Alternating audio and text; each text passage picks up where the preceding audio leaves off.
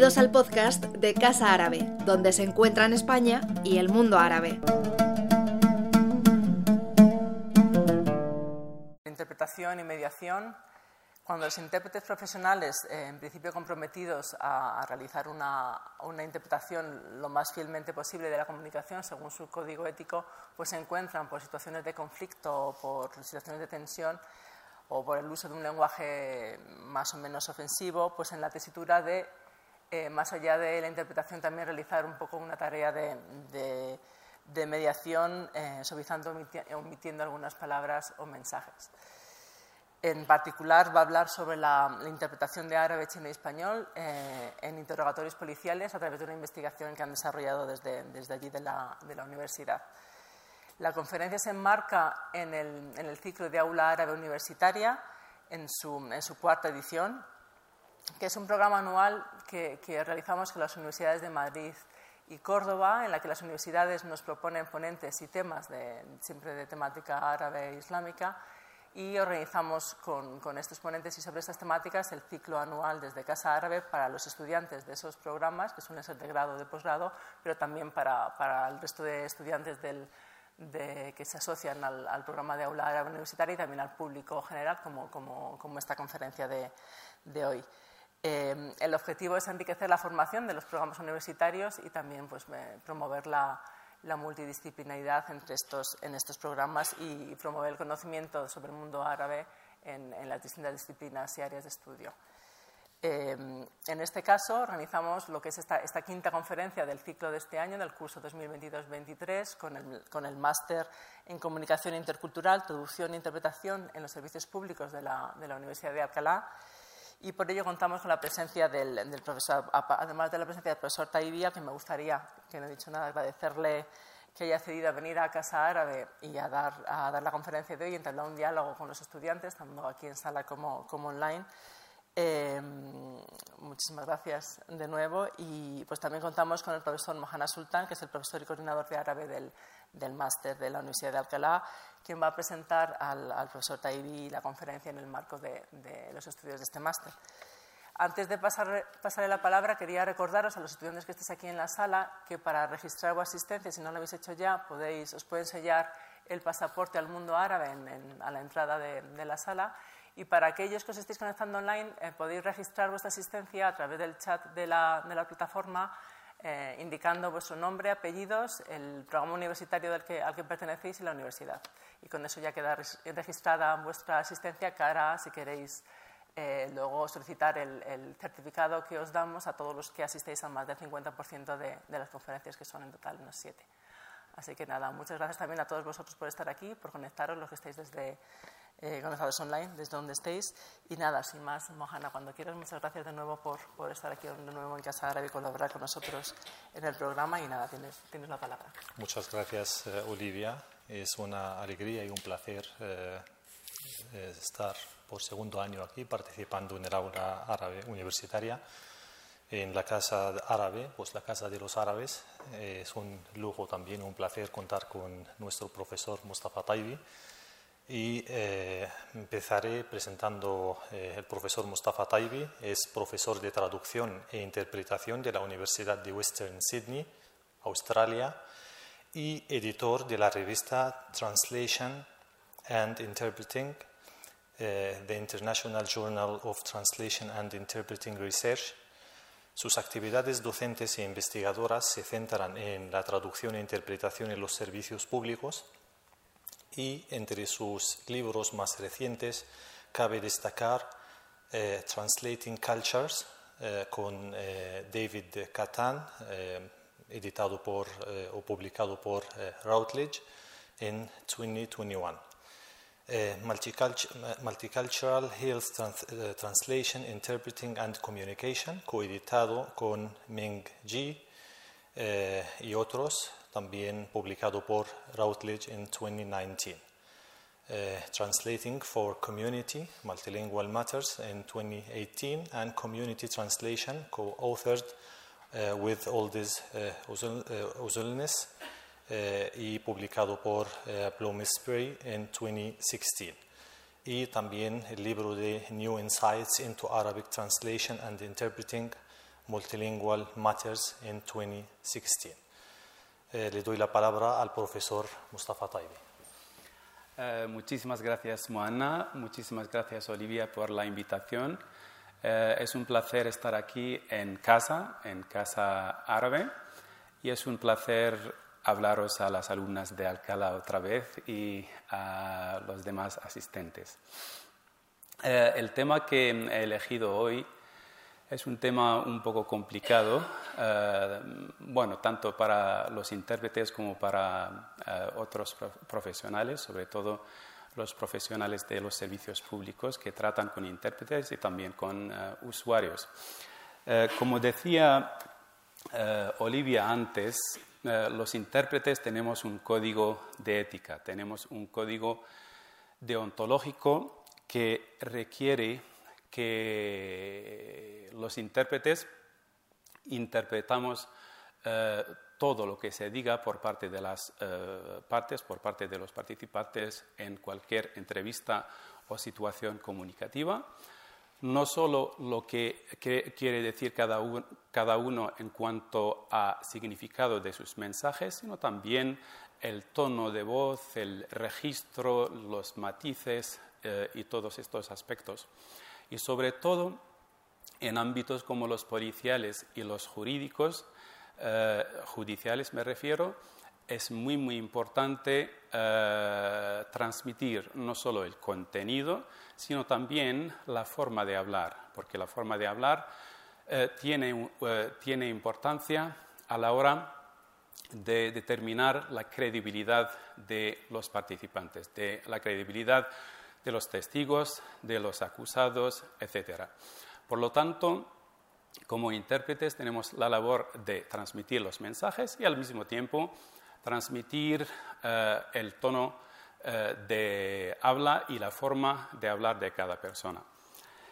Pero al mismo tiempo estamos en, una situación donde tenemos un encuentro intercultural, un encuentro entre dos personas que vienen de eh, países diferentes, de culturas diferentes y por lo tanto cabe preguntarse si como intérpretes tenemos que hacer eh, una labor de mediación cultural o intercultural para acercar posiciones, para evitar eh, problemas, malentendidos o mm, prevenir conflictos. Es es una pregunta que siempre se hace cuando se trata ah, del papel de los eh, intérpretes.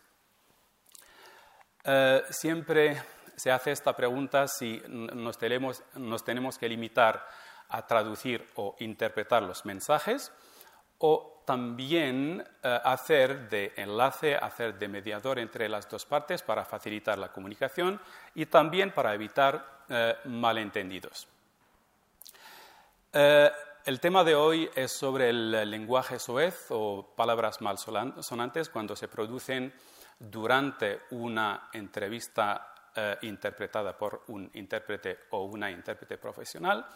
Y es, eh, el mejor ejemplo, de hecho, eh, para hacernos esta pregunta. Si nos limitamos a traducir o interpretar el contenido o también hacemos eh, como una labor de mediación para evitar cualquier malentendido, para mm, evitar eh, conflictos entre las dos partes. Eh, una persona, digamos, un detenido, un, un acusado, produce ciertas expresiones malsonantes, soeces, bueno, difíciles de aceptar en un contexto institucional como el policial o el judicial y el intérprete o la intérprete, ¿qué tiene que hacer?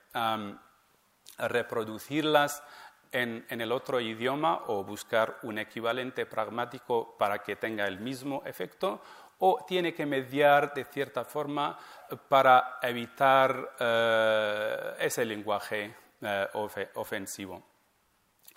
Eh, porque em, cuando hablamos de eh, lenguaje suez o de palabrotas o de em, lenguaje ofensivo, eh, no todas las, culturas tratan estos aspectos de la misma forma. A lo mejor en algunos em, idiomas, algunas culturas, el lenguaje soez se ha normalizado o banalizado. Por ejemplo, en el español es muy frecuente eh, oír eh, palabras malsonantes incluso en entorno familiar. ¿no? Lo mismo se puede decir de las culturas como la inglesa. Cualquier película eh, inglesa o, o americana os, os, vais a dar cuenta de que eh, se producen muchas palabras sonantes que mm, a la hora de traducir, por ejemplo, al árabe, pues mm, muchas veces se evitan, se omiten por eh, cuestiones ah, culturales. E incluso cuando existen palabras malsonantes en eh, ambos idiomas, es decir, los idiomas de trabajo, la forma de producir esas palabras sonantes y la función de esas palabras sonantes y el grado de aceptación de esas palabras sonantes no es el mismo. No es el mismo en el mundo árabe em, que, por ejemplo, en, el eh, mundo, eh, es decir, en la cultura española. Entonces, el intérprete o la intérprete siempre tendrá eh, dificultad a la hora de determinar si produce o reproduce esas palabras eh, em, malsonantes y al mismo tiempo hasta qué punto eh, la palabra o la expresión, por ejemplo, en árabe va a ser igual o equivalente a la palabra o expresión eh, española. Y siempre se, mm, quedará preguntando cómo actuar en este tipo de situación. Em, en esta, mm, en esta, presentación voy a hablar sobre todo de un estudio que hemos realizado en Sydney sobre este aspecto, sobre la interpretación de palabras malsonantes. Lo hemos hecho un grupo de eh, investigadores de diferentes universidades y de hecho el estudio, el artículo ya se ha publicado y aquí tenéis, eh, el eh, enlace. El objetivo, bueno, el, proyecto en general tenía muchos eh, objetivos, pero el objetivo de este artículo era ver cómo tratan, cómo, eh, tratan diferentes eh, intérpretes de diferentes idiomas el tema de las palabras sonantes. Entonces, hicimos un experimento con tres grupos de intérpretes, de chino, de árabe y de eh, español. Em, em, organizamos unos simulacros con actores, con actores que hacían de, eh, de instructor y de acusado, pero con un intérprete o una intérprete real. O sea que en esta situación comunicativa lo único real era la labor de la intérprete o el intérprete. Em, hemos escogido 42 intérpretes de chino, 33 de español y 28 de árabe y las edades de los participantes eran de 21 años a 73. Casi todos los intérpretes de árabe y chino y 68,8% de los de español eran hablantes nativos de sus idiomas respectivos, además del inglés, por supuesto. En cuanto a su formación, más de un tercio tenían un máster o posgrado en interpretación, eh, más del, un poco más del 13% tenían licenciatura en interpretación o traducción e interpretación. Casi 30% tenían un diploma o curso de TAFE. TAFE es eh, formación profesional. Tienen cursos de traducción e interpretación también. 16% no tenían ninguna formación, pero habían aprobado el examen de acreditación. En Australia es necesario tener la acreditación de NATI, que es la National Accreditation Authority for Translators and Interpreters, para poder trabajar, sobre todo en los servicios públicos. 5% habían em, hecho un curso de corta duración, de poca importancia, y 15% de estos participantes eran estudiantes de interpretación, pero muchos de ellos, de hecho la mayoría, ya habían cumplido los requisitos para tener la acreditación de eh, NATI, sobre todo con el sistema anterior. Los alumnos que hacían, por ejemplo, una licenciatura o un máster en traducción e interpretación, nada más terminar todos todas las asignaturas y aprobar la última asignatura definitiva para la acreditación, ya podían acreditarse a través de eh, NATI sin pasar por eh, el, examen, el examen final. Ahora ya ha cambiado un poco el sistema. Eh, y 46,7 eh, de los participantes eh, tenían experiencia en interpretación, ya tenían experiencia en, interpretación en este ámbito. Em, los intérpretes con acreditación profesional de NATI, em, la mayoría de los participantes de español, 64, también la mayoría de los participantes de chino, 69%, eh, y la mitad de los participantes de árabe. Eh, los intérpretes de español eh, tenían más experiencia que los de chino y de árabe, si tenemos en cuenta el año en el que tuvieron o consiguieron la acreditación de, de NATI. Eh, y no había diferencia entre los tres, grupos en cuanto a experiencia en interpretación en este ámbito. Hablaros un poco em, de, la metodología de, este, de esta investigación. Eh, como decía antes, hemos organizado mm, entrevistas policiales simuladas con dos actores, uno que hacía de eh, policía o de instructor y otro que hablaba árabe, chino o español, que hacía de acusado, y había un o una intérprete eh, en el medio. las entrevistas las organizamos tanto de forma presencial como a distancia y había más o menos eh, una distribución de 50-50 ah, para, para, que haya, para que hubiera un equilibrio entre las dos modalidades. Em, bueno, eh, el instructor empezaba diciendo, por ejemplo, em, vamos a entrevistar a esta persona eh, que no domina el inglés y usted tiene que actuar o se le ha invitado a actuar como intérprete y tal. Y el caso que hemos elegido fue blanqueo de dinero, con el fin de apoyar a organizaciones terroristas o actividades terroristas. Teníamos un guion en inglés que se tradujo a los tres idiomas y el guion tenía dos partes y en cada parte teníamos o habíamos metido una palabra malsonante. Aquí tenéis um, las palabras, no hace falta que, las eh, diga yo.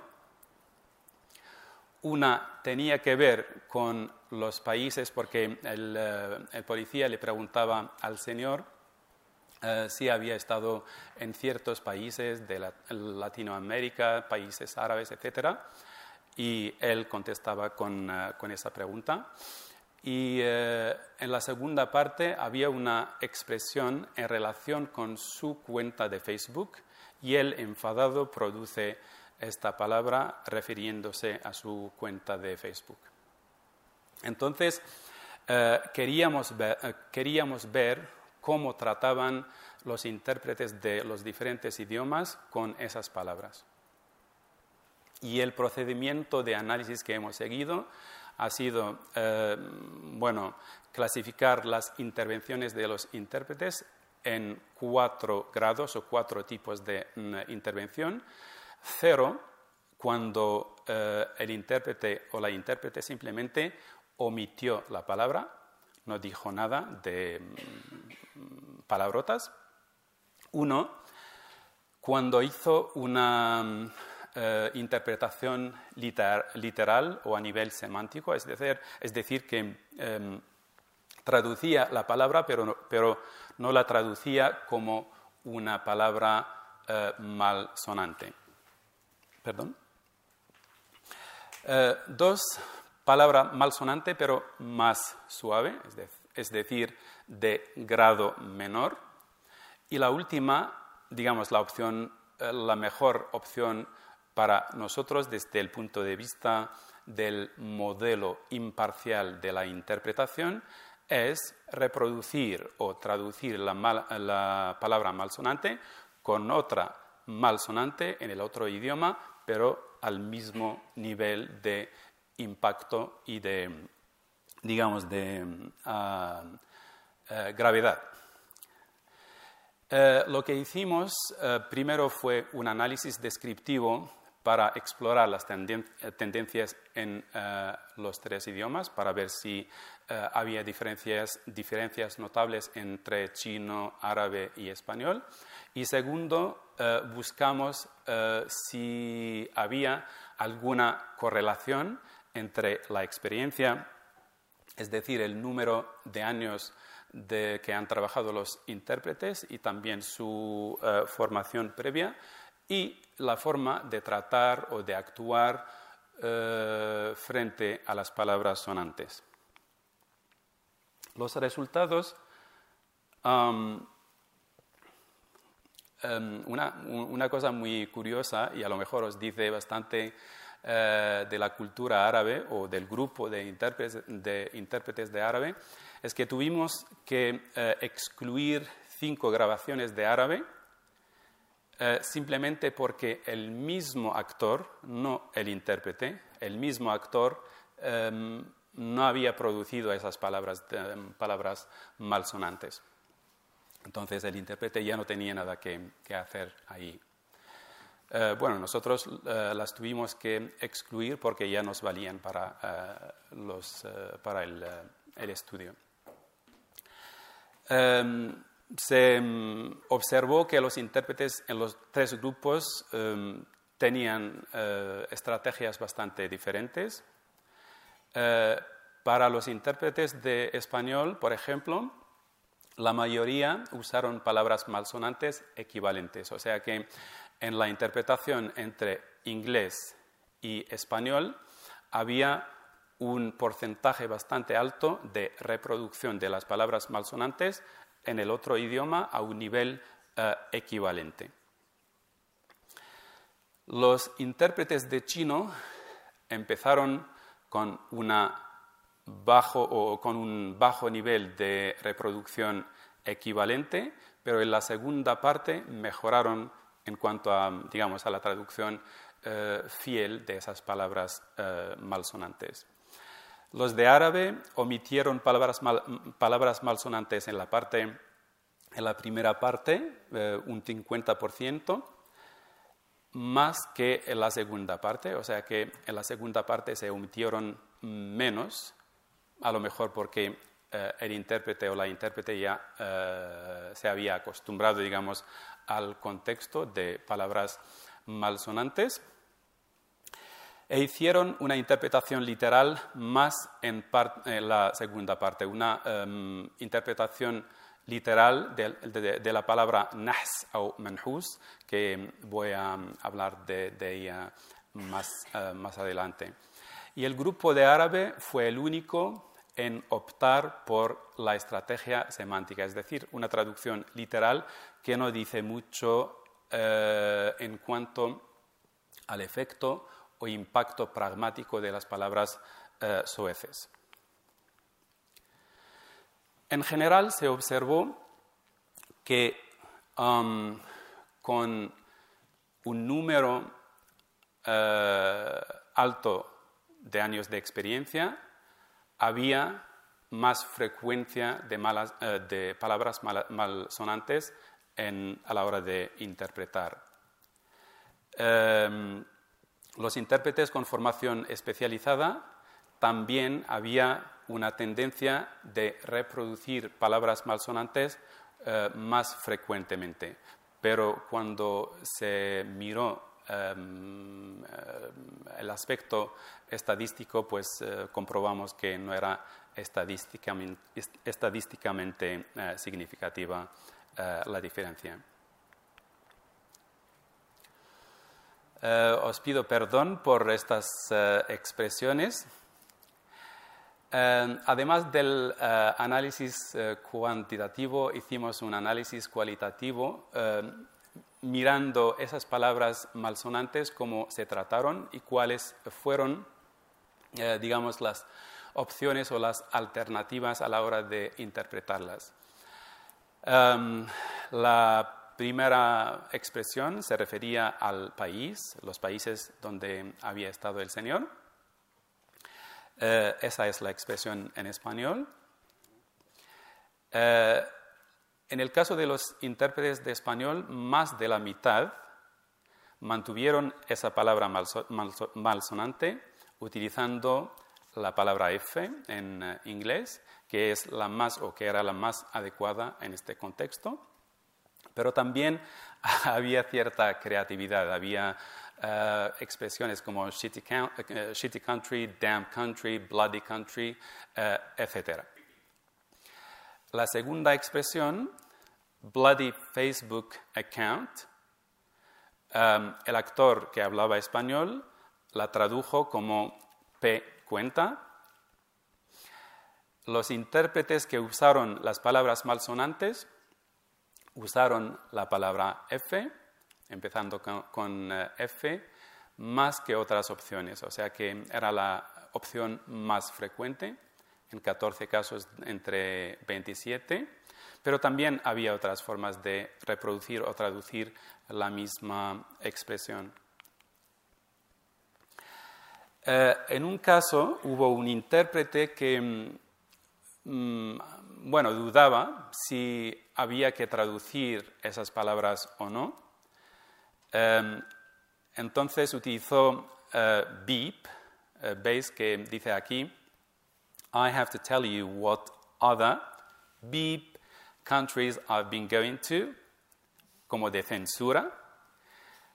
Y luego uh, le preguntó al policía, Do you want me to use all the words, even if, if it is insults? Quiere que eh, traduzca o interprete todas las palabras, incluso si son insultos, le dijo que sí y solo entonces dijo, why I have to tell you every single F word, etc.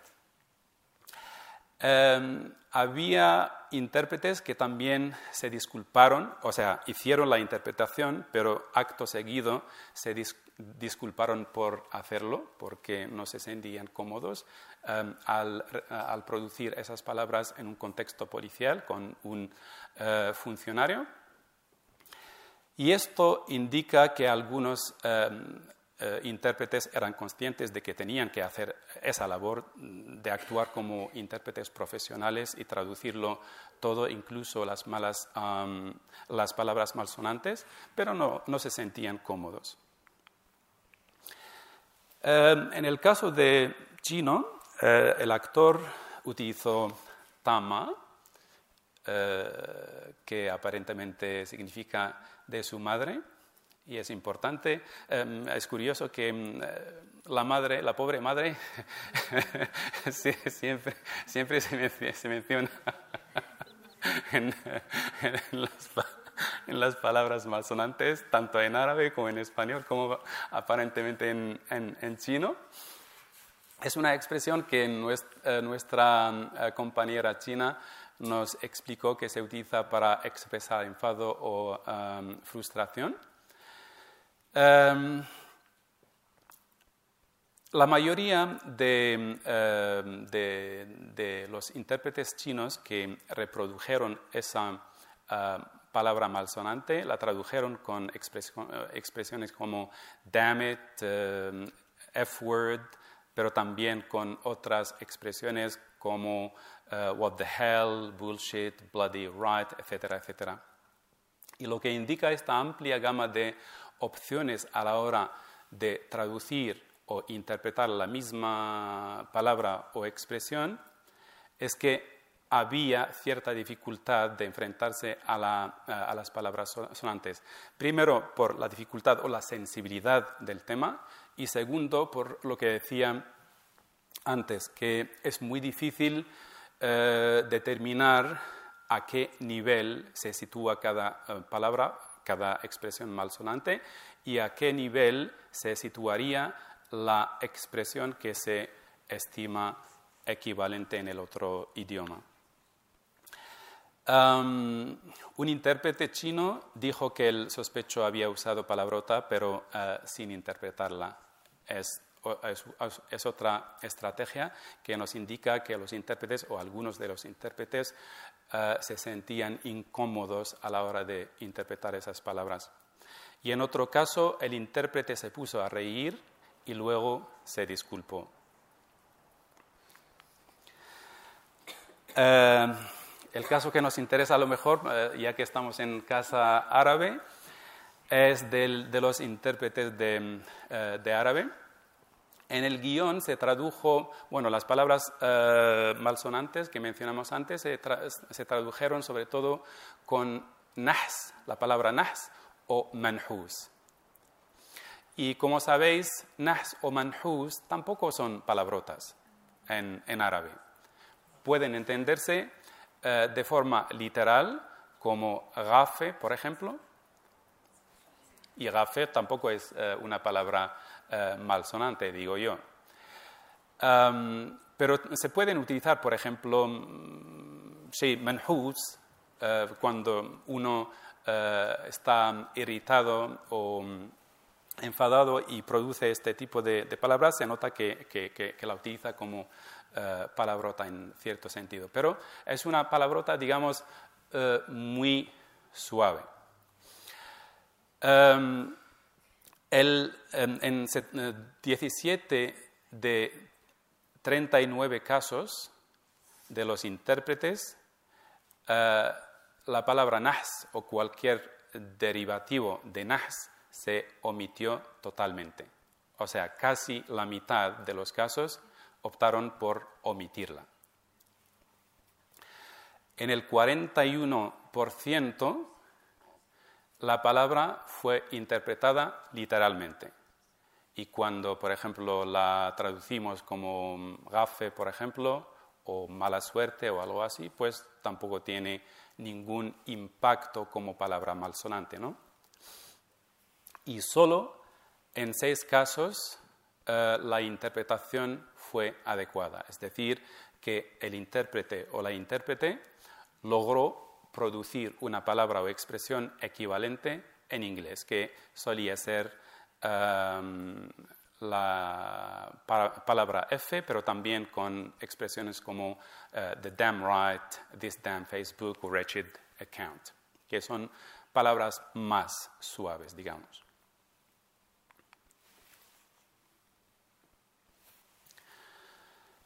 Eh, bueno, lo que se puede concluir de este mm, eh, estudio es que existen ah, diferencias entre, entre idiomas, entre culturas y entre intérpretes que trabajan en diferentes combinaciones lingüísticas y a partir de diferentes eh, culturas.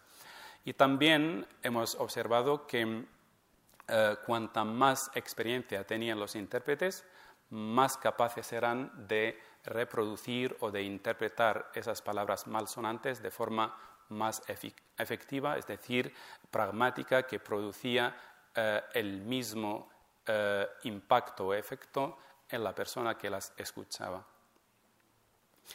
Las diferencias que hemos observado, tanto entre los grupos de, lenguas como entre los diferentes eh, intérpretes, se pueden explicar por varias, razones, entre las cuales las culturales. Eh, cada uno, cada intérprete pertenece a una cultura o identifica una cultura por, lo menos eh, como la cultura más dominante para él o para ella. Y claro, cada, cultura tiene sus normas. Yo personalmente, a mí personalmente me cuesta eh, decir palabrotas. En árabe, en español, en inglés, nunca las, eh, las digo. Em, y esto creo que eh, tiene mucho que ver con eh, la cultura en la que nací y crecí. Supongo que muchos de vosotros, sobre todo los de origen árabe, estaréis de acuerdo conmigo. Algunas no, aparentemente. Em, también puede explicarse por em, la idea que tienen diferentes intérpretes de la labor o del papel del intérprete.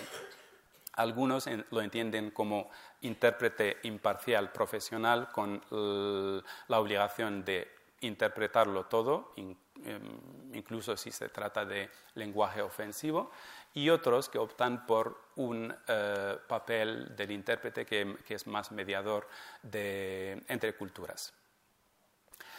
También se puede explicar por eh, ciertas deficiencias a nivel lingüístico y pragmático. Por ejemplo, incluso cuando un intérprete quería o buscaba la palabra adecuada, no, la encontraba o no estaba seguro de cómo interpretar esa palabra malsonante. También eh, falta de formación y de experiencia, sobre todo formación en un ámbito concreto como el policial o un ámbito concreto como el eh, judicial con este tipo de discurso, porque se puede hacer formación en un ámbito policial, pero con el, digamos, el discurso más típico de preguntas y respuestas sin enfrentamientos, sin palabras malsonantes, sin conflicto y eh, esas cosas y también las dificultades eh, de, las mismas, de las mismas palabras sonantes. Como decía antes, no son eh, palabras o expresiones fáciles de interpretar o de cruzar de un idioma a otro, a otro porque el impacto que, tiene, eh, que tienen ciertas expresiones malsonantes en una cultura, en una sociedad, no es exactamente eh, lo mismo, empezando por expresiones como hijo de o hijo de, por ejemplo, aquí en España incluso se puede decir entre amigos o, compañeros en forma, en plan positivo, ¿no? Pero si se lo dices a un árabe, pues eh, ya es demasiado.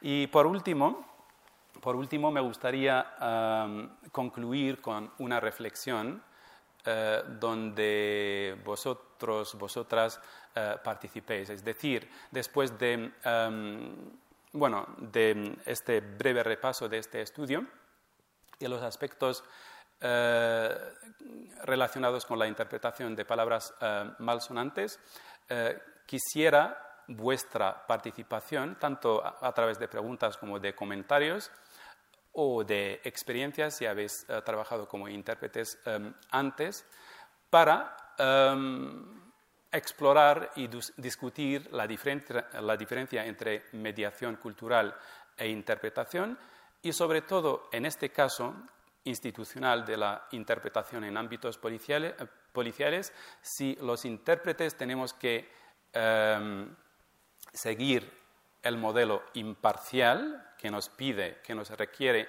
que traduzcamos todo, incluidas las palabras malsonantes, de forma pragmática, o nos tenemos que eh, guiar por el modelo, digamos, mediador, eh, conciliador, que busca evitar problemas y conflictos, eh, y sobre todo cuando se trata de una entrevista a nivel institucional que pretende no ofender a la otra parte, entendiendo, por ejemplo, que la entrevista institucional tiene un fin de, por ejemplo, llegar a la verdad de los hechos, en el caso de las entrevistas policiales,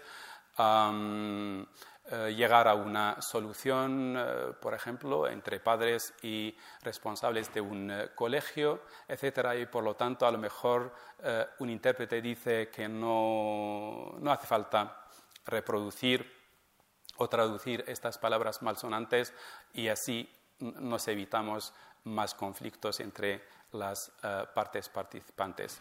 Pues ustedes tienen la palabra como he puesto aquí. Bueno, pues muchas gracias, eh, profesor Mustafa Taibi. Si queréis, no sé si tenéis eh, respuesta al reto que os, que os plantea si os, os queréis posicionar en cuanto a este, este debate entre si hay que interpretar literalmente o, hay que mediar.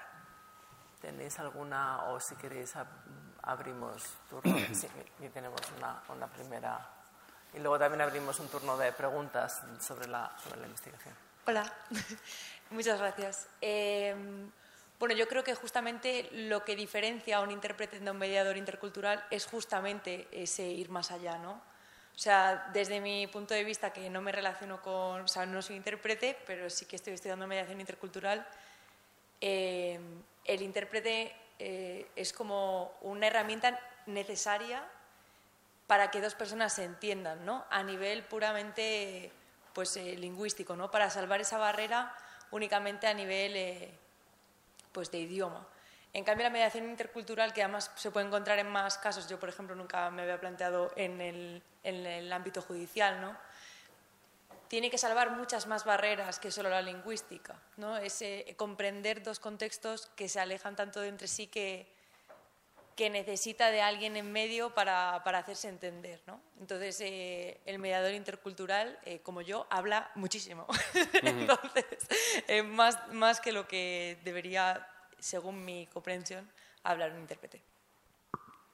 Bueno, pues tenemos una, una opinión a favor de la de la distinción ¿no? de los dos ámbitos, dura. ¿Alguna opinión más al respecto? ¿Quieres, quieres, quieres? ¿Sí? ¿Había alguna más? Sí.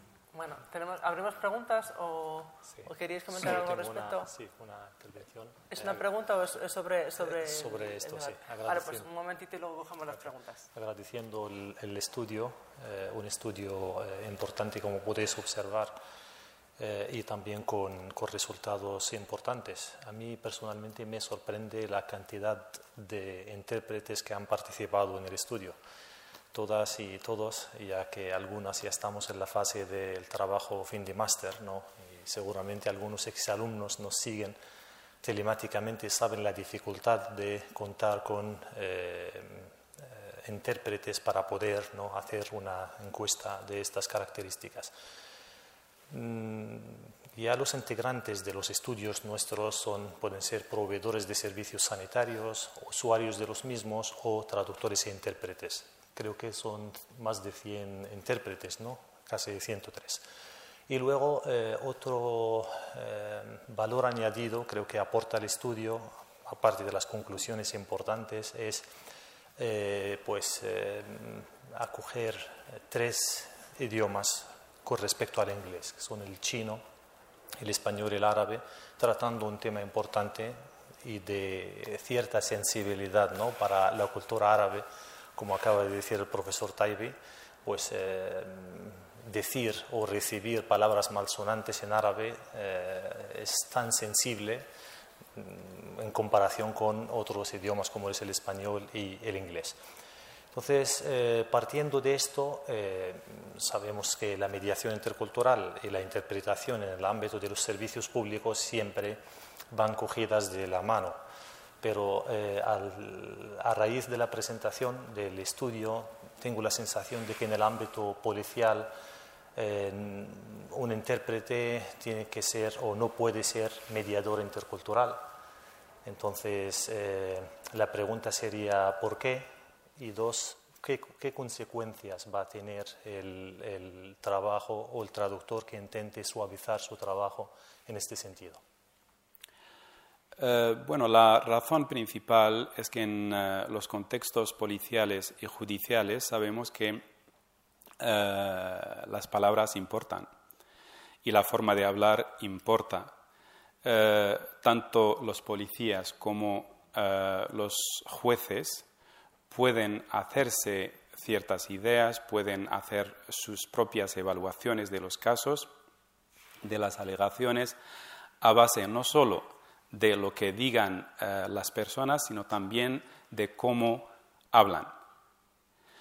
Entonces, ah, si un intérprete por su propia iniciativa omite lo que quiera y traduce lo que quiera e incluso en la forma de traducir o de interpretar, pues eh, cambia el tono, cambia los matices, cambia la forma de, hablar, etcétera, pues ya tiene un impacto sobre eh, lo que se va a transcribir.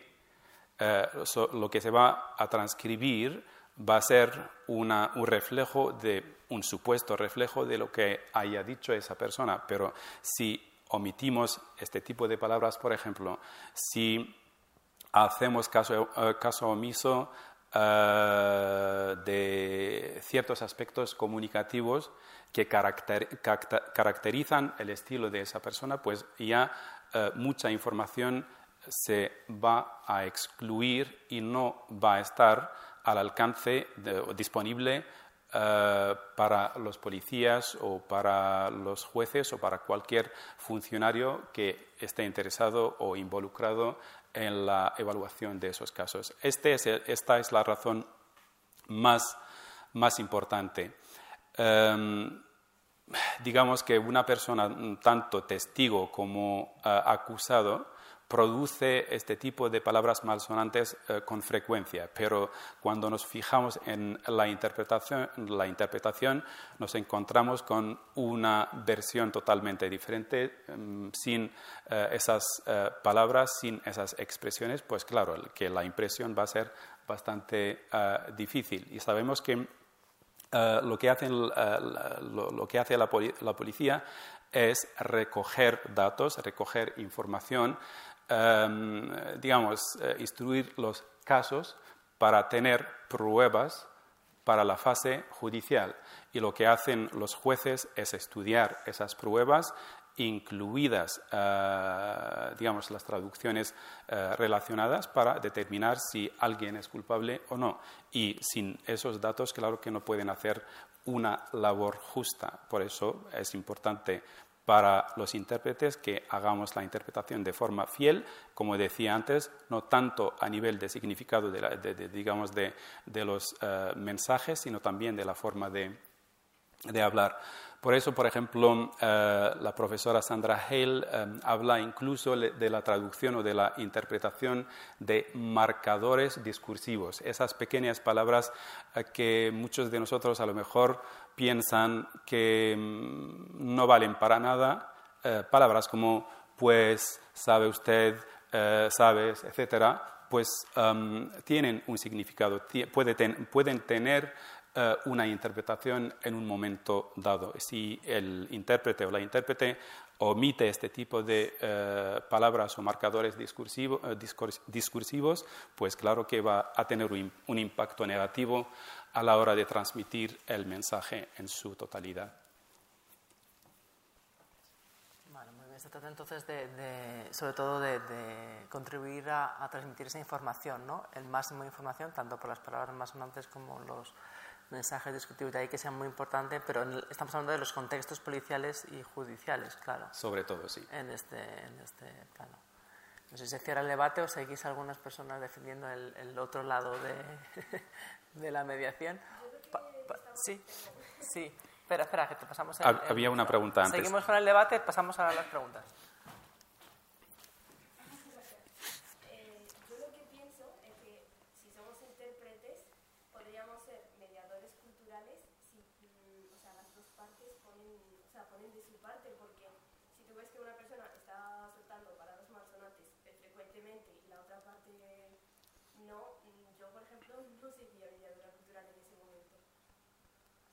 Entonces, cuando, como intérprete, ¿cómo eh, determinas que puedes actuar como intérprete solamente o, y, cómo lo, lo, lo, lo, evalúas? Pues, por ejemplo, en este caso, mm, que las dos palabras, o sea, las dos palabras, tantas personas eh, no, ah, se está, no se está oyendo, un momentito al fin y al cabo eh, estás ante una persona ya, pero esto eh, es muy difícil de, controlar, o sea que nosotros como intérpretes no vamos a empezar eh, una entrevista educándole eh, o educándoles a las partes, diciéndoles que a partir de ahora eh, nadie va a producir ninguna palabra malsonante, eh, sonante, a partir de ahora ustedes van a hablar de esta forma, etc. O sea, no, es, no está en nuestras manos como intérpretes controlar la forma de hablar de los, de los clientes, o sea que cada uno viene de su mundo, cada, mundo, cada uno tiene sus, eh, sus, experiencias y su estado emocional y por lo tanto eh, no, no, no, lo podemos controlar. Pero yo creo que si estás, por ejemplo, en una comisaría, mm, no es adecuado soltar palabras malsonantes, seas el, el policía o seas la persona que se, se, le está haciendo el interrogatorio. Bueno, no, no es, no, es, no es adecuado, sí, no es adecuado, pero los acusados vienen de diferentes contextos. Hay delincuentes eh, cuya forma de hablar, de hecho, consiste en, producir muchas palabras eh, malsonantes y cada dos por tres pues, producen una. Y eso no se puede quitar en un momento después de una clase por parte de un intérprete, por ejemplo. Eh, forma parte de su forma de, hablar. Y cuando, y cuando, empieces a trabajar en el ámbito policial, por ejemplo, pues ya verás el tipo de personas y el tipo de, de discurso que pueden producir. Entonces, en su caso, tendríamos que... No, como intérpretes tenemos que tenerlo muy eh, claro, como decía la compañera antes, que un intérprete o una intérprete tiene que limitarse a facilitar la comunicación a nivel eh, lingüístico. Bueno, claro, a nivel lingüístico, pero teniendo en cuenta eh, el significado de, las cosas o de los mensajes en un contexto dado, tanto su contexto institucional como el contexto interpersonal, es decir, teniendo en cuenta las personas que están eh, participando en esa conversación o entrevista y también el contexto cultural, es decir, entendiendo los mensajes según eh, eh, la cultura de donde proceden, pero nada más, nada más allá. Si nos pasamos a, digamos, facilitar la comunicación a nivel intercultural en el sentido de omitir ciertas palabras o, em, o expresiones porque van a ofender a la otra parte, eso ya eh, sale de la labor del intérprete. Yo personalmente puedo entender este tipo de actuaciones en algunos contextos de interpretación, como eh, de negocios o diplomáticos a lo mejor, sobre todo, porque en ese caso los intérpretes trabajan para un equipo, trabajan para una empresa y cada empresa tiene sus propios, sus propios intérpretes y cada, por ejemplo, delegación tiene su propio intérprete y en ese caso pues se puede, se puede actuar como mediador eh, cultural porque el intérprete o la intérprete en ese caso estaría eh, defendiendo los intereses de la empresa o de la organización que le paga, pero es un caso totalmente diferente. Eh, en ese caso, por ejemplo, yo como intérprete eh, que tengo más conocimientos culturales sobre, digamos, eh, China y siendo un intérprete de árabe trabajando con una empresa árabe y el representante de esa empresa acaba de decir alguna expresión que, que, va a ser ofensiva o que puede ser malentendida, pues puedo, puedo actuar para prevenir un malentendido. Pero en, este, en esta situación se trata de un intérprete que trabaja para la organización, para eh, la empresa. Pero en el, en, el, contexto de los servicios públicos es muy eh, diferente porque tenemos eh, partes independientes y tenemos un contexto institucional y por lo tanto la única labor o el único papel que cabe es la de un intérprete mm, profesional e imparcial. ¿Pasamos al debate o son cuestiones? ¿Es una cuestión o una duda de esto? Em, muchas gracias. Eh, tengo una duda. Es lo mismo las palabras malsonantes, pero con los sesgos traduciendo o interpretando, si notas algún sesgo, bias en la persona que está recibiendo lo que estás interpretando, ¿cómo puedes solucionarlo si hay prejuicio sobre la persona o sobre el sospechoso? Porque es muy difícil si tú entiendes a las dos culturas, pero hay muchos sesgos por parte de la policía, por ejemplo. Gracias. Eh, antes, antes de contestar, ¿puedes explicar lo que quieres decir con sesgos? Em, ay, en español me costaría. En inglés es bias. Um, Okay. Pero, ¿cómo se, cómo se reflejarían los, los sesgos a la hora de hablar? Es decir, si Ideas- produce algo en contra de la otra raza o de la otra cultura. Eh, es como am, ideas predeterminadas antes de que la persona se exprese suficientemente. Ujú. Mm, ¿Es estereotipos? Sí, es bias es otra cosa. Yo creo que no es prejuicios. Am, son es es en, the belief system. Es algo Creencias, ah, sí. ideología, creencias, etc. Sí. Vale. Eh, bueno, el modelo imparcial de la interpretación parte del principio de que las personas, de que los individuo- individuos son independientes. Es decir, cada uno habla por sí mismo y el intérprete o la intérprete está, ahí para facilitar la eh, comunicación entre ambas partes. Si alguna parte produce mensajes, digamos, racistas o que indican ciertas actitudes ideológicas, pues está ahí la otra parte para defenderse, para quejarse, para eh, contestar ese tipo de comportamientos. Pero como intérpretes nos limitamos a transmitir los mensajes con el mismo significado en el otro idioma y con el is- mismo matiz e incluso si es ofensivo, pues eh, que sea así. Teníamos una pregunta aquí en la primera línea que no la habíamos eh, recogido, por favor.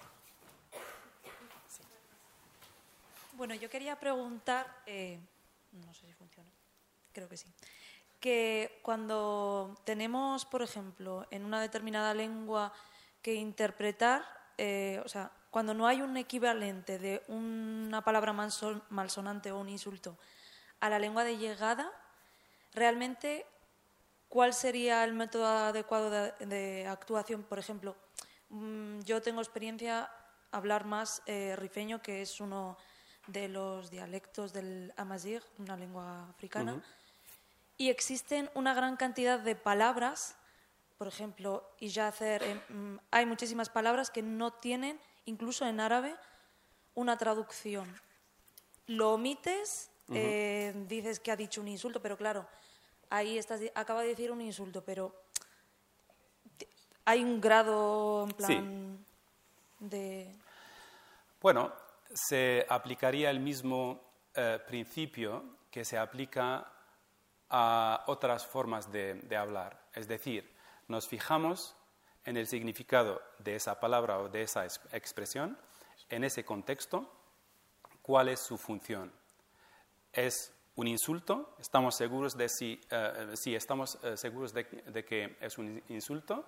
Entonces procuramos buscar un insulto o una palabra o una expresión lo más parecido, lo más eh, cercana a esa eh, expresión, teniendo en cuenta la situación y el estado emocional de la persona. Por ejemplo, si está enfadada, o, sea, si eh, produce esa palabra o esa es- expresión eh, para expresar su enfado, pues entonces buscamos una expresión más o menos equivalente eh, que sirva para expresar eh, el enfado en ese caso. Pero, por ejemplo, lo que me pasa con el rifeño es que a veces, por ejemplo, mm, hay uno que es alfombra. Alfombra. Alfombra. Es un, es un tipo de alfombra que hay en el norte de África que está hecha de plástico, creo. Ajá. Y literalmente el insulto es alfombra o Ya, pero ¿qué quiere decir? Pues decirle a alguien básicamente que es tonto. Pues dígaselo entonces. lo, lo dices así y ya está. vale. Pues eso, entonces tonto. O sea, no lo tendrías que interpretar como acaba de decir alfombra, pero No, no, no. O sea que no vamos a entrar, eh, o sea, en interpretación no vamos a entrar en eh, la estrategia que, por la que se opta, por ejemplo, en traducción escrita de notas a pie de página.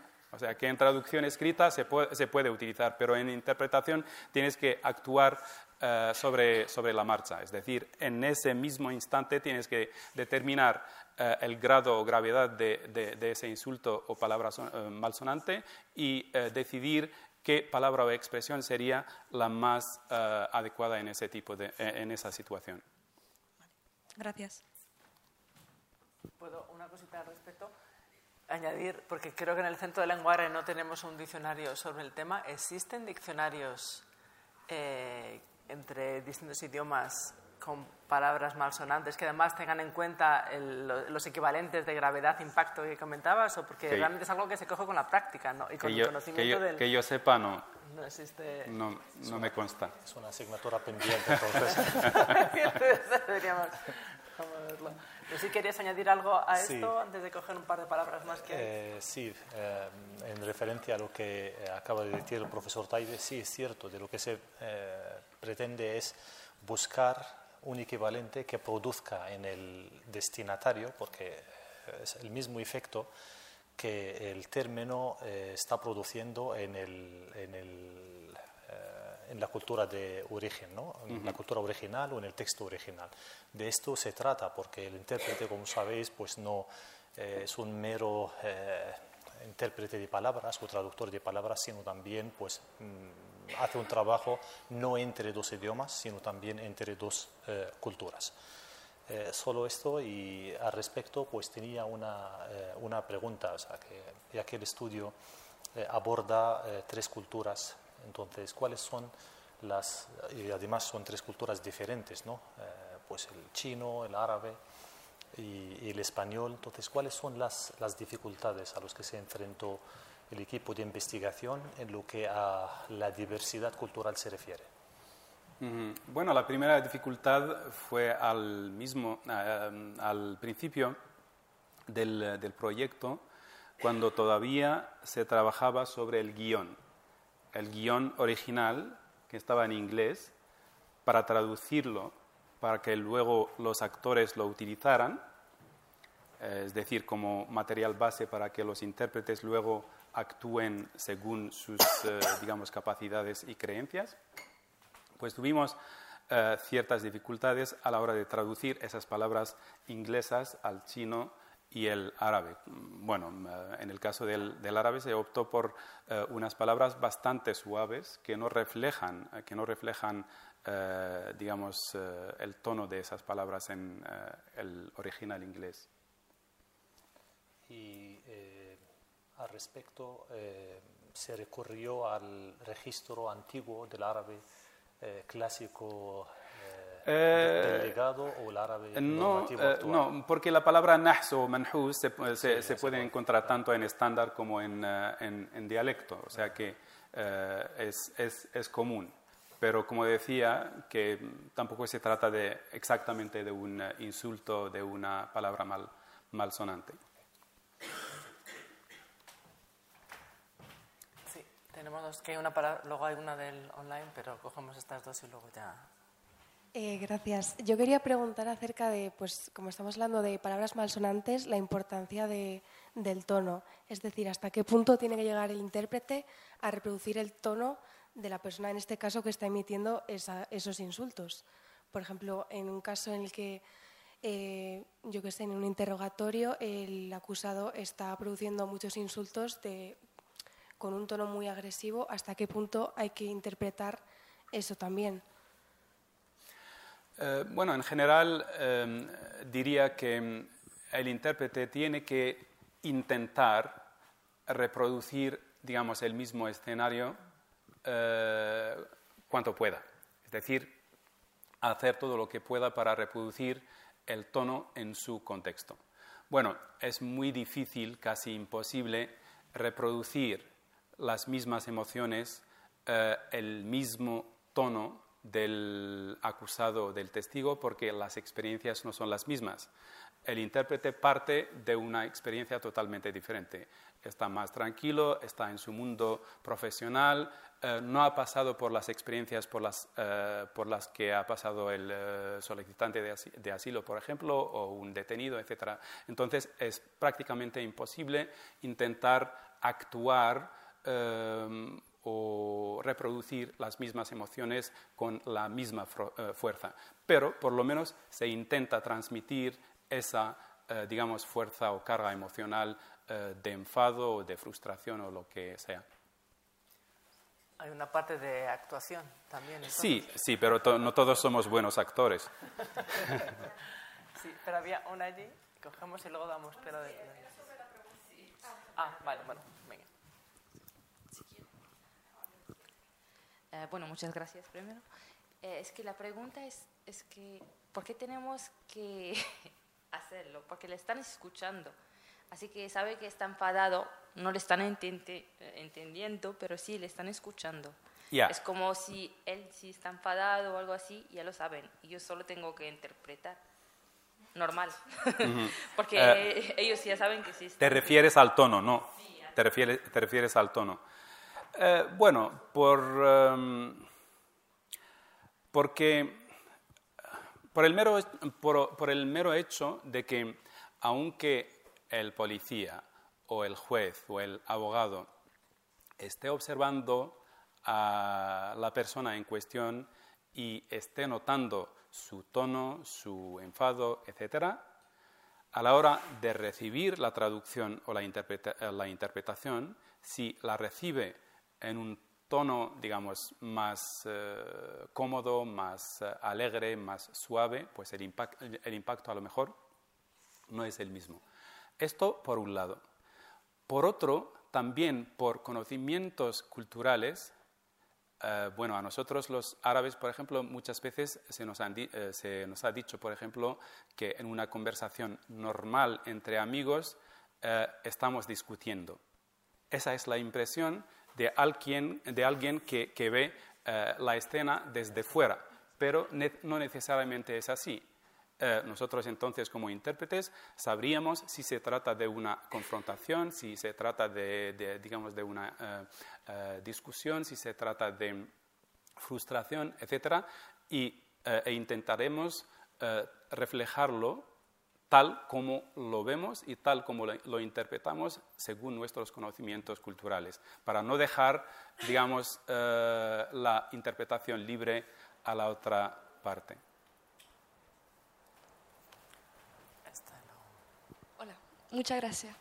Eh, yo quería preguntar eh, una cosa que a lo mejor sale un poco del campo, porque estoy investigando justamente de mediación intercultural, pero en tercer sector, y lo que encuentro muchas veces que se, bueno, no se compara, sino equivale la in- in- interpretación a mediación intercultural.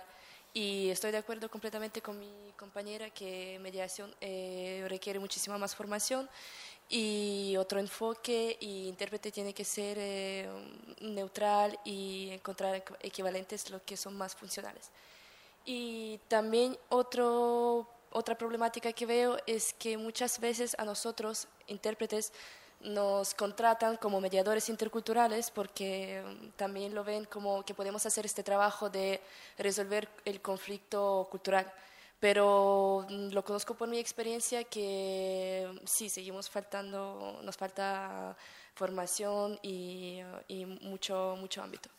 Entonces, mi pregunta es, cuando, por ejemplo, trabajas en tercer sector, que normalmente son ONGs, con refugiados y con profesionales de, de trabajo social, y como usted ha dicho antes, de que podemos tomar parte de alguien si trabajamos para una empresa o para negocio y tal, si por ejemplo trabajamos en esta situación, de, de quién tenemos que tomar parte y cómo, de con qué enfoque resolver la- los conflictos y, bueno, esa es la pregunta. Eh, gracias. Yo creo que eh, siempre hay que ser conscientes de las diferencias que existen entre diferentes contextos. Em, yo me suelo referir a dos categorías de contextos eh, en concreto. Em, una categoría que puedo llamar eh, adversarial o donde hay o puede haber confrontación, como incluso eh, enfrentamiento entre di- discursos diferentes, como es el caso del contexto policial y eh, judicial. Y otros contextos más colaborativos, como el educativo, de servicios sociales, de ONGs, etc. Si comparamos el tipo de discursos, el tipo de entrevistas que se desarrollan en esta última clase, digamos, de situaciones comunicativas, pues claro que vamos a notar muchas diferencias, porque en los contextos de servicios sociales, educativos, etcétera, normalmente el discurso es colaborativo. Eh, se asiste a una entrevista para que, eh, para que haya intercambio de información, para, que se ayude al alumnado, a los padres, a los eh, residentes en temas de ayudas sociales, etc. Entonces, los funcionarios o los empleados ahí no suelen, digamos, interrogarle a la otra parte, sino, también, eh, sino simplemente hacer preguntas sencillas o em, intercambiar información para solucionar un problema o para ver las alternativas que existen. En el caso de eh, los contextos policiales y em, de juzgados, em, la situación es bastante diferente porque, como decíamos antes, eh, se trata de investigar, se trata de interrogar, se trata de comparar versiones y narrativas para poder determinar quién tiene razón o, quién es eh, el, culpable. Entonces, la importancia que tiene el lenguaje, el tono, etcétera, en una situación no es exactamente la misma en la otra.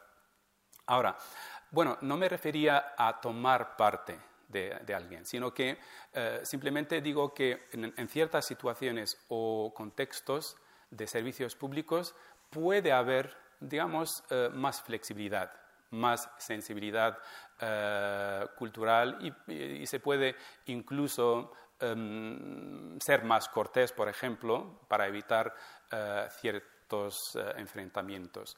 Pero esto no significa que el intérprete se ponga de parte de un solicitante, solicitante de asilo o un solicitante de ayudas sociales o lo que sea.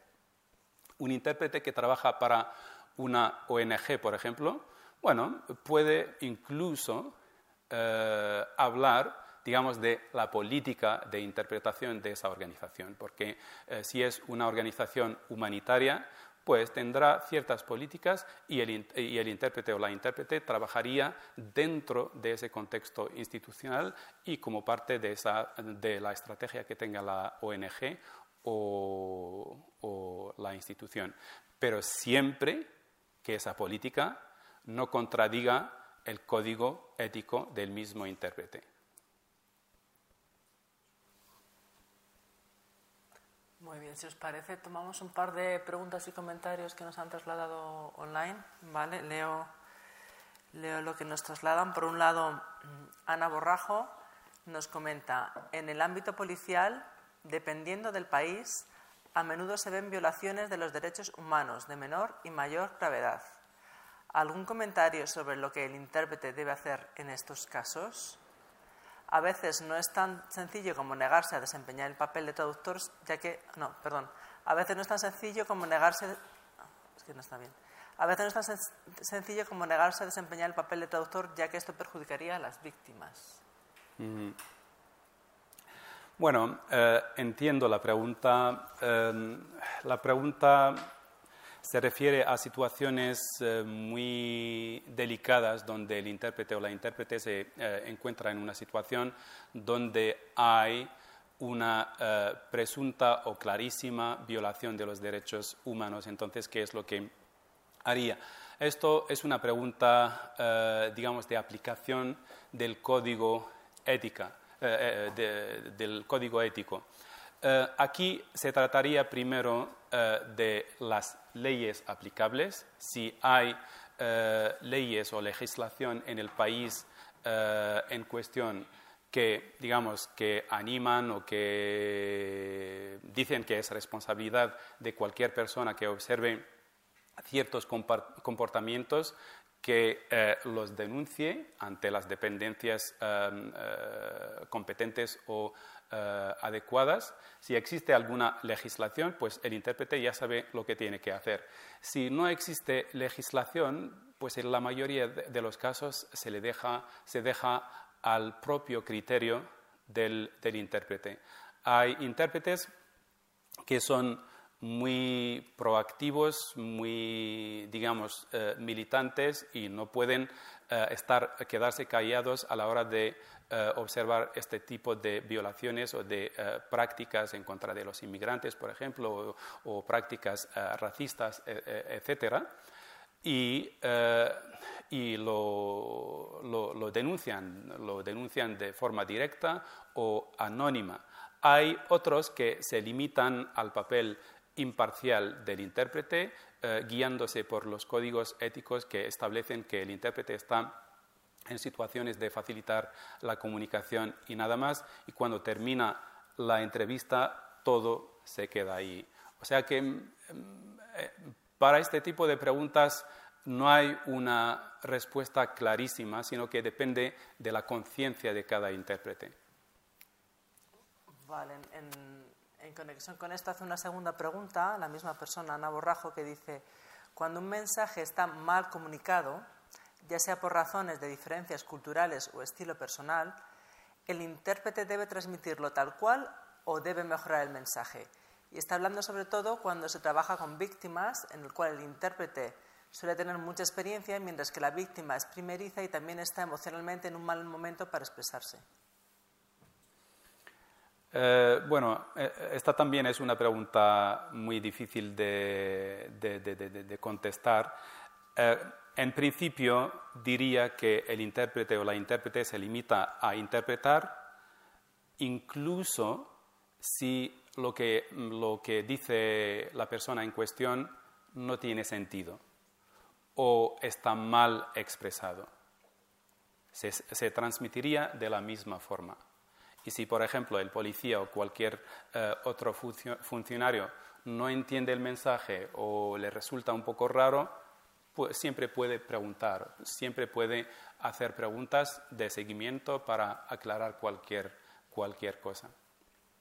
Otra vez vuelvo a decir que eso depende también del contexto.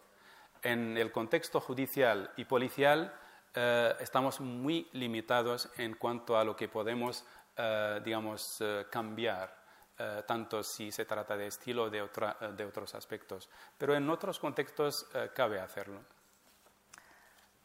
Vale, tenemos otras dos preguntas del, del público online. Ayub Muktam eh, pregunta, o es, un comentario sobre lo anterior.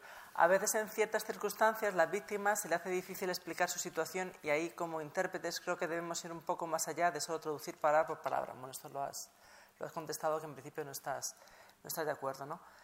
Una tercera pregunta de Gamal Ahmad dice, pregunta profesor Mohana, ¿hasta qué punto la emoción del intérprete puede afectar una interpretación judicial o en los casos de refugiados?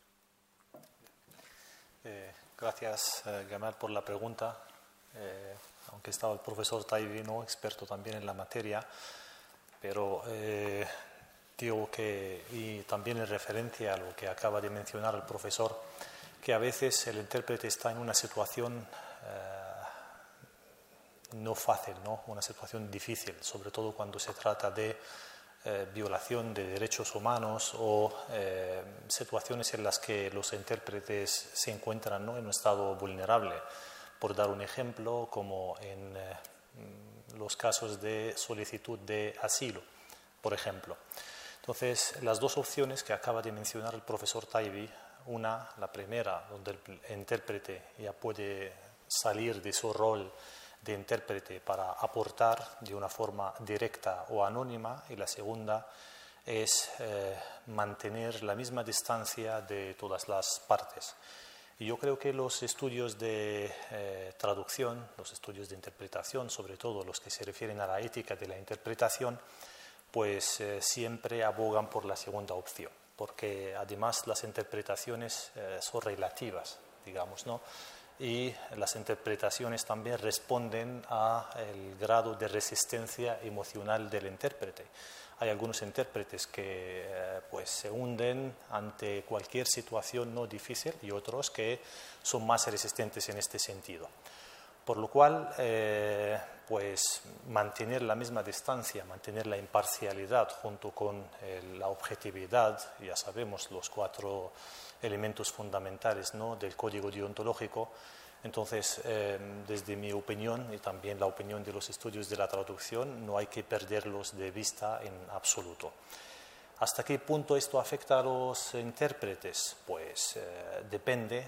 Hay muchos estudios y también en el, en el máster de comunicación intercultural en Alcalá que versan sobre esto específicamente, ¿no? sobre pues, el, eh, pues la psicología de los intérpretes, sobre todo a los que se enfrentan a situaciones difíciles, no solo en el ámbito policial, que sí es cierto, es el ámbito más complicado, pero también en otros ámbitos como el sanitario y ya que los servicios públicos no eh, corresponden únicamente al ámbito policial o judicial, sino también al ámbito social, al ámbito sanitario, etc.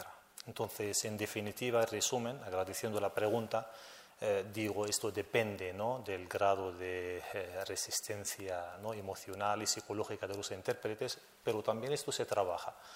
Eh, se trabaja pues mediante mm, prácticas, se trabaja mediante la formación también. Ahora es una cosa que se está introduciendo en el, en el currículum ¿no? del, del máster y es fundamental porque eh, tanto lo lingüístico como lo extralingüístico eh, forma parte tanto de la formación como de la posterior eh, práctica profesional de los traductores e intérpretes. No sé si el profesor eh, está de acuerdo o tiene algo que añadir. Totalmente de acuerdo. Totalmente de acuerdo. No sé si tenéis alguna pregunta más aquí desde, desde la sala sobre algún aspecto que queráis destacar. Creo que ya no hay nada más por... Sí, aquí. Eh, sí, la pregunta es que si intérprete en este ámbito normalmente tiene que firmar algo, porque yo conozco que para, bueno, interrogatorios no, pero cuando vienes a acompañar a una persona policía, pues eh, en la denuncia firma la persona y firma el intérprete pero no sé si en interrogatorios y tal es lo mismo. Aquí en España no me acuerdo cómo, cómo, cómo se hace ya. ¿Sabes, eh, Sí. ¿Hay que firmar algo a la hora de cuando interpretas en un contexto? Eh, sí, dependiendo del, del eh, el destino donde estás, sí es cierto, pero en algunos casos sí, eh, no solo con la interpretación, sino también con la traducción es un compromiso eh, que tiene que firmar el traductor y el intérprete para respetar el código deontológico, sobre todo en lo que se refiere a la confidencialidad. Eh, sí, es cierto. Y dependiendo también de la sensibilidad de los documentos que se van a tratar o de los eh, discursos que se van a llevar a cabo, entonces hay de todo. A veces no se hace la interpretación directamente porque el ejercicio de la profesión se hace mediante varias eh, formas o de una forma autónoma directamente. Entonces la relación será intérprete, empresa y el proveedor de servicio público y a veces pues eh, en forma de traductor e intérprete de plantilla. Hay dos o tres empresas eh, que destacan en este sentido, entonces evidentemente pues con la firma del contrato se firma algo relacionado con el respeto del código deontológico. tener la responsabilidad legal al firmar, que, tiene, que se compromete a traducir bien y porque si no sus palabras pueden tener un gran impacto. Sí, desde luego. Por, e, por, esto a lo mejor no puede optar por mediación. Es lo que estoy pensando. Desde luego eh, tiene la responsabilidad, sí es cierto, eh, pero bueno, todo es, es, es relativo, ¿no? Eh, hemos entendido que lo que no tiene que cometer el traductor o el intérprete es la omisión, porque los errores de traducción, ya lo saben mis, eh, mis compañeras, ¿no? Eh, pues son pues, mm, cinco, entre ellos la omisión, por lo cual entendemos que tiene que recurrir a, es decir, transmitir el, o llevar a cabo la traducción o la interpretación de la forma eh, que en la cultura de llegada pues produzca el mismo efecto, ¿vale? sin caer en la omisión, porque al igual que el contrasentido, el cambio de sentido o la adición o la sobretraducción, la omisión también es un error de traducción.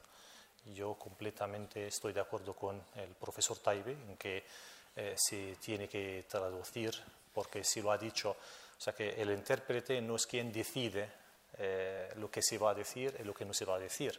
El intérprete es un canal de comunicación, por lo cual eh, si hay un, un lenguaje ofensivo, malsonante o lo que sea, entonces tiene que buscar la manera de transmitirlo de la forma más apropiada posible sin caer en la omisión.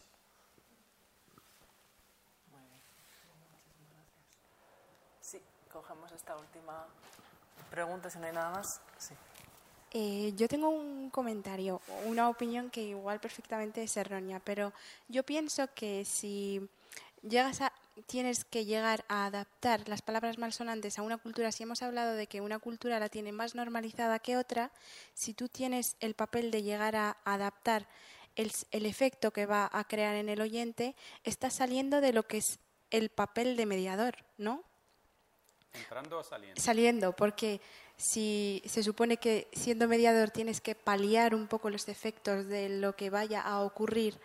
Mm, bueno, em, eh, para empezar, el intérprete o sea, no estaba en el papel de, de, mediador, por lo tanto no tiene por qué salir. No, pero me refiero, si tienes que interpretar y mediar, si estamos hablando de intérprete mediador. Bueno, de esto estamos hablando, o sea que hacer las dos cosas al mismo tiempo no se puede, no se debería. Eh, hay un autor, eh, Franz uh, que escribió un artículo en el 2004, 2008 sobre el tema de mediación cultural e interpretación e hizo una distinción muy clara entre ambas cosas, pero en su conclusión dijo que, bueno, se trata de dos profesiones que incluso la misma persona puede hacer, pero no en el mismo momento, no en la misma situación, siempre que tenga claro cuál es su eh, papel. Es decir, hoy me han llamado como eh, mediador cultural, acudo como tal. Hoy, eh, mañana me, llaman como intérprete, acudo, como intérprete y tengo una clara distinción entre ambas actuaciones.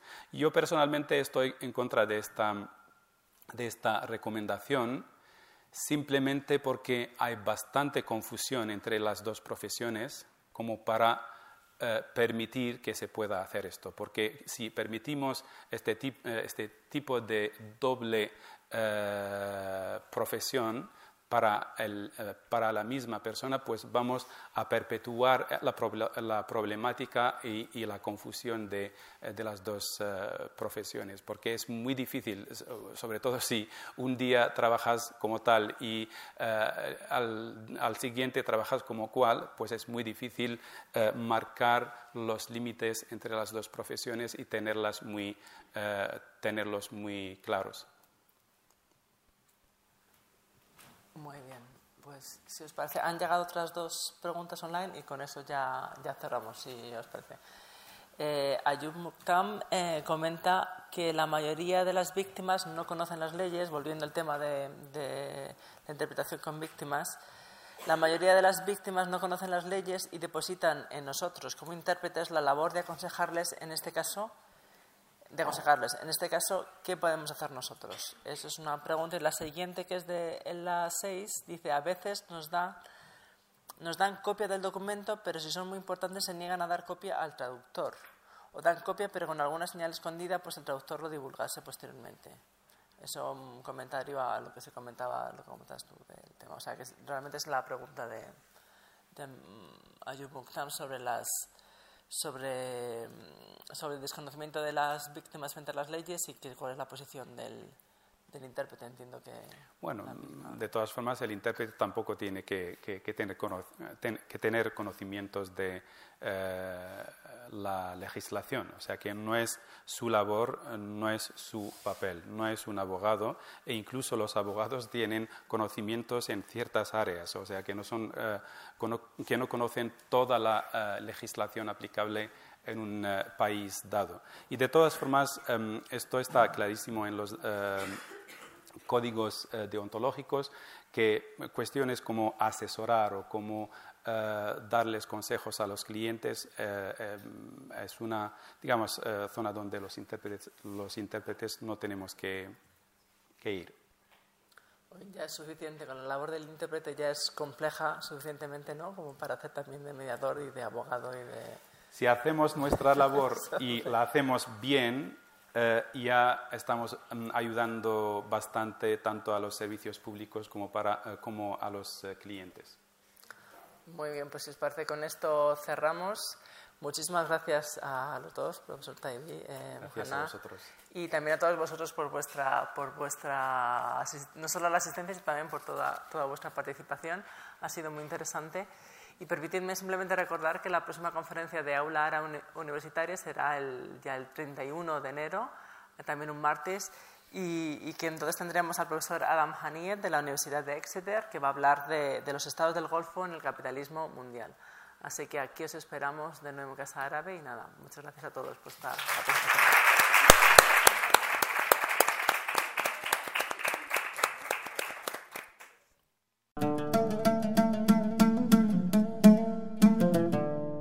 Gracias por escucharnos. Si quieres estar al corriente de todas nuestras actividades, consulta nuestra página web en www.casaarabe.es. También puedes seguirnos en nuestros canales en las redes sociales en Instagram, Twitter y Facebook.